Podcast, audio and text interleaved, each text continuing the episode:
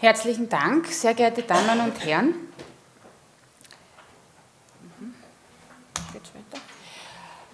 Schwankende INR-Werte bei Patienten, die Makoma bekommen, können wir das tolerieren? Wie sehr können diese Werte schwanken? Was bedeutet es, wenn sie schwanken? Was ist tolerabel? Können wir das ignorieren? Können wir sagen, naja, das ist halt so und äh, das müssen wir aufgrund der Komplexität dieser Therapie als gegeben annehmen. Was können wir zu all diesen Themen sagen und was können wir, wenn notwendig, dagegen tun, dass wir diese Einstellung der Patienten verbessern? Ich zeige Ihnen einmal hier zur Orientierung die Ergebnisse einer sehr großen, Ihnen wahrscheinlich ohnehin schon bekannten Studie, einer Studie, in der ein neues Antithrombotikum, nämlich Dabigatran, verglichen wurde mit einer Therapie mit Vitamin K-Antagonisten. Und hier sehen Sie die Ergebnisse der Studienzentren im Hinblick auf ihr Können, im Hinblick auf ihre Expertise, die Patienten mit den Vitamin K-Antagonisten entsprechend gut oder wie Sie auch hier sehen können, manchmal sogar schlecht einzustellen. Wie gesagt, das sind Studienzentren, das ist weltweit, eine weltweit durchgeführte Studie. Und hier sehen Sie die Zeit, die die Patienten in diesen Zentren im therapeutischen Bereich verbracht haben. Und wie Sie hier sehen können, variiert das extrem stark von 44 Prozent bis zu den Besten mit 77 Prozent. Die Besten in dieser Studie waren Schweden. Und wenn Sie hier schauen, hier sind wir, hier ist Österreich, in unseren österreichischen Zentren haben 66 Prozent der Patienten ihre Zeit im therapeutischen Bereich verbracht. Und besser als 77 Prozent ist es auch unter Studienbedingungen nicht gelungen. Aber was diese Studie und alle anderen Studien, die das ausgewertet haben, auch gezeigt haben, ist, dass wir uns anstrengen sollten, unsere Patienten besser einzustellen und diese Zeit, die sie tatsächlich im therapeutischen Bereich, also das heißt für die meisten Patienten in einem Bereich zwischen zwei und drei INR verbringen, dass wir diese Zeit versuchen sollen, möglichst anzuheben und somit die Einstellung zu optimieren. Denn wenn Sie nun hier diese Analyse anschauen, dann sehen Sie, dass die Patienten, die mehr Zeit im therapeutischen Bereich verbracht haben, also optimal eingestellt waren, wesentlich besser dran waren als die Patienten, die nicht so gut eingestellt waren. Hier sehen Sie die, der, die Bereiche der Zeit im therapeutischen Bereich. In Türkis dargestellt, das sind die Patienten, die mehr oder weniger weniger als der Hälfte der Zeit im therapeutischen Bereich waren und hier in hellgrau dargestellt die Patienten, die sehr ein, oft und vielmals im therapeutischen Bereich waren. Und die Patienten, die gut eingestellt waren, die sterben seltener, die haben geringere Blutungskomplikationen und die haben in dieser Studie auch eine geringere Rate an Schlaganfällen und systemischen Embolien. Und hier ganz eklatant dargestellt, wenn man alles zusammennimmt, wie schlecht die Patienten abschneiden, die tatsächlich nicht optimal eingestellt sind im Vergleich zu den Patienten, die besser eingestellt sind. Wie schaut das nun in der täglichen Praxis aus, in Untersuchungen, die eher dementsprechend, was wir so alltäglich sehen in unseren Ordinationen, in unseren Zentren, die sich mit dieser Therapie beschäftigen. Hier sind die Raten natürlich wesentlich geringer. Hier sehen Sie, dass in dieser Analyse 31 Prozent der Patienten in der Zeit in ihren therapeutischen Bereich verbracht haben. Sie sehen, dass ungefähr ein Drittel Werte hat, die eher unterhalb der, des therapeutischen Bereichs liegen, also INR unter 2, und ein weiteres Drittel hat Werte, die oberhalb des therapeutischen Bereichs liegen. Das sind die Bedingungen, wenn man sozusagen sich nicht besonders bemüht und das macht, was man routinemäßig macht. Aber man kann das verbessern. Man kann es verbessern, wenn man sich bemüht und wenn man sich anstrengt und wenn man Maßnahmen unternimmt mit dem Ziel, eben diesen, diese Zeit, die die Patienten im therapeutischen Bereich verbringen, zu verbessern dann schnellen diese Raten plötzlich hinauf und es sind dann schon 50 Prozent der Patienten, die ihre Zeit im therapeutischen Bereich verbringen. Und dementsprechend sinkt natürlich auch der Anteil der Patienten, die schlechter eingestellt sind. Hat das einen klinischen Effekt? Ich meine, betreiben wir hier nur Befundkosmetik? Ist es nur so, dass wir sagen, na gut, okay, dann ändern wir halt irgendetwas an den Prozentzahlen, aber das hat dann ja ohne dies keine Relevanz, wie ich Ihnen zuerst schon gezeigt habe. Das hat eine Relevanz und auch in dieser Analyse hat man gesehen, dass diese Patienten, die nun tatsächlich äh, besonders betreut worden sind, was ihre Makoma-Einstellung anlangt, eine wesentlich niedrigere Rate an schweren Blutungen haben 12% versus 5,6% Und diejenigen, die sozusagen nur so dahingelaufen sind, die hatten wesentlich höhere Blutungsraten. Und das natürlich auf Basis der Tatsache, dass die einfach besser eingestellt waren. Was können wir nun aus diesen Studien, die sich bemüht haben, irgendetwas in ihren Patientenpopulationen zu verbessern, ableiten im Hinblick auf das optimierte Management dieser Makoma-Patienten? Eine banale Information, ein banaler Ratschlag, den man aber nicht oft genug betonen kann, ist informieren und involvieren.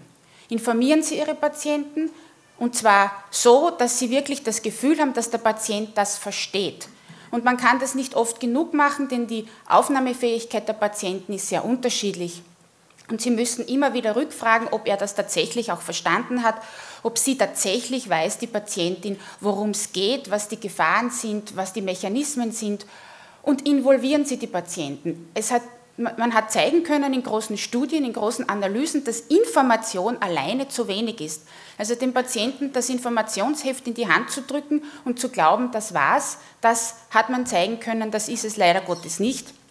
Sie müssen die Patienten so weit bringen, dass sie in der Lage sind, ihnen auch ein Feedback zu geben, dass sie sich artikulieren können und dass sie wissen, was sie ihnen erzählen müssen, Relevantes im Hinblick auf ihre Makomatherapie.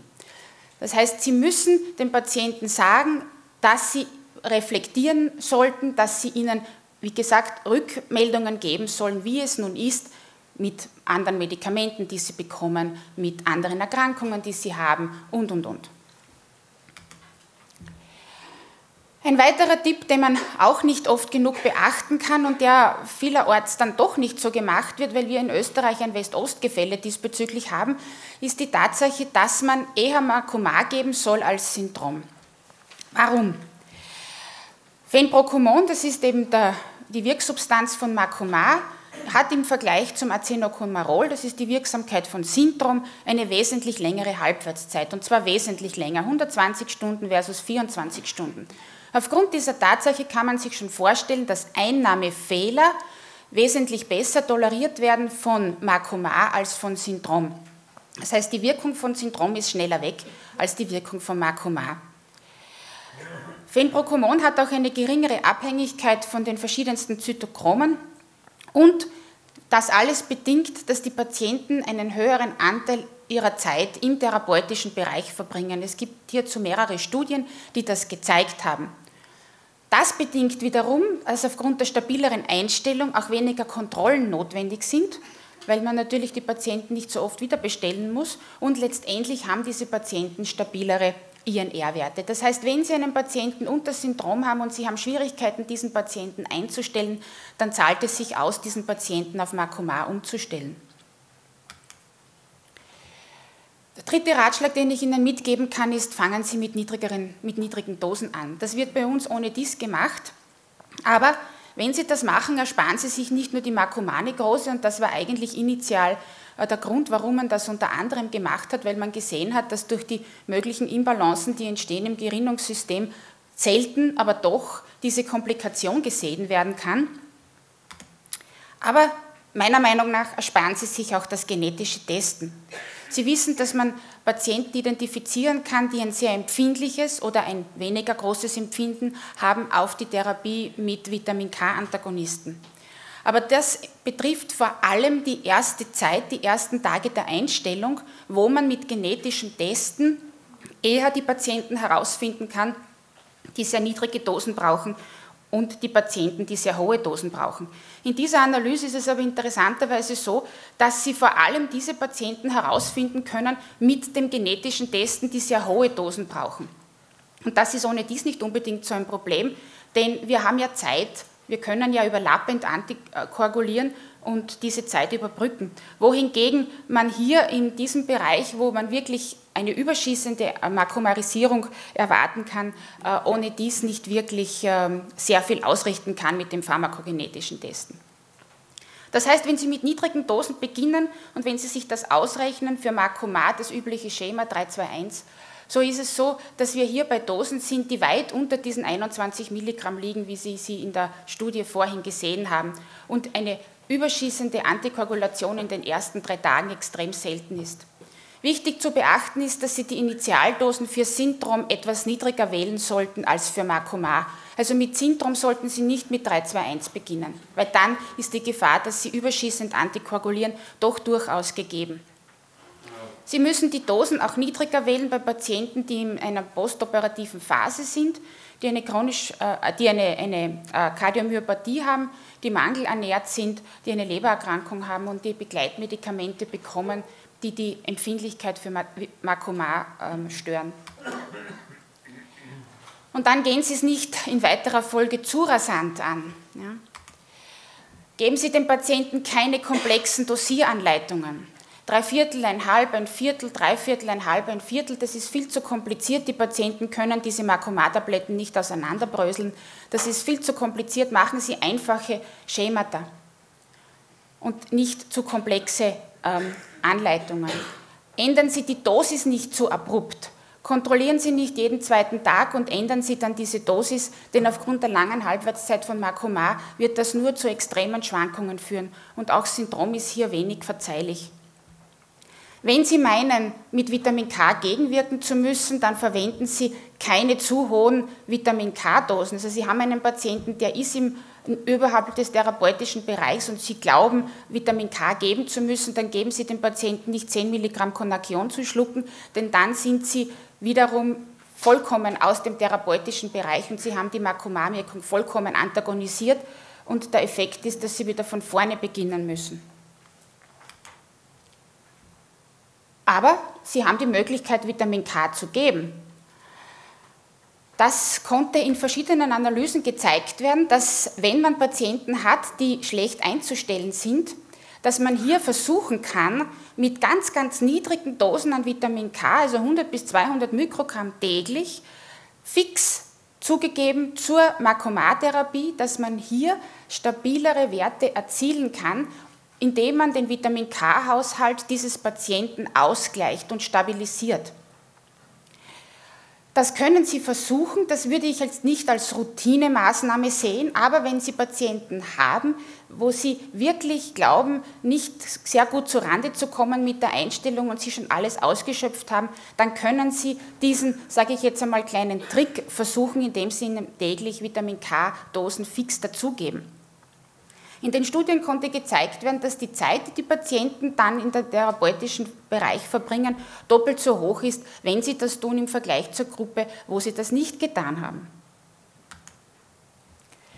Das ist vielleicht für die hausärztliche Praxis nicht unbedingt etwas, was man umsetzen kann aufgrund von äh, finanziellen Belastungen, aber generell konnte gezeigt werden, dass die Verwendung von computerunterstützten Dosierprogrammen die Einstellung verbessern.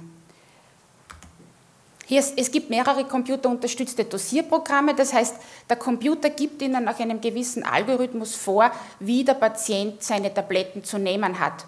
Und Sie sehen hier an dieser Analyse von einem Computerprogramm, das ist das Dawn-Programm, dass man tatsächlich die Zeit im äh, therapeutischen Bereich verbessern kann. Sie sehen hier gepunktet äh, das Ergebnis, wenn man es sozusagen manuell dosiert, ohne computerunterstütztes Programm und hier doch wesentlich höher die Zeit im therapeutischen Bereich, wenn man sich auf das Computerprogramm verlässt.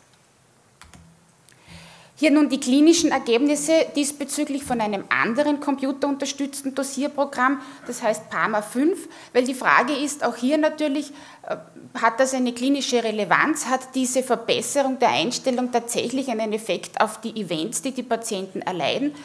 Und Sie sehen hier, dass wenn man äh, manuell dosiert, die Gesamtzahl an Ereignissen doch höher liegt, als wenn man das computerassistierte Programm verwendet. Das heißt, auch Klinisch sind die Patienten besser dran, sie haben weniger Blutungsereignisse und weniger ischämische Thromboembolie-Ereignisse, wenn sie ein computerunterstütztes Programm verwenden. Und man kann sich nicht oft genug und nicht intensiv genug bemühen, besser zu werden. Werden Sie ein Spezialist, behandeln Sie nicht nur einen Patienten mit Makoma, sondern versuchen Sie äh, Erfahrung zu sammeln und möglichst viele Patienten damit zu behandeln, indem Sie eben dadurch Ihre Expertise und Ihre Erfahrung verbessern.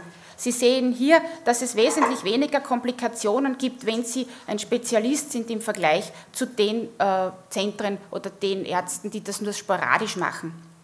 Denn wenn Sie ein Spezialist sind und wenn Sie sehr gut sind, sind Sie sogar besser als ein Selbsttester.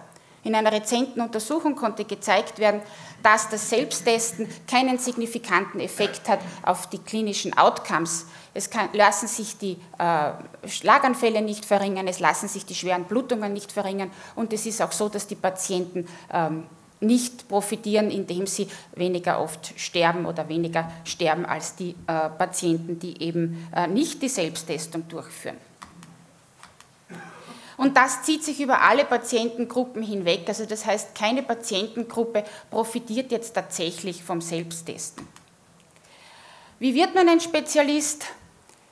Dokumentieren Sie genau, geben Sie den Patienten genaue Richtlinien vor, wann Sie Ihre Kontrollen haben, dokumentieren Sie das, verwenden Sie relevante Labortests, bestimmen Sie nicht einfach die BTZ, sondern verlangen Sie vom Labor, dass er tatsächlich die INR basierend auf dem Thrombotest oder einem anderen äquivalenten äh, Gerinnungstest äh, bestimmt.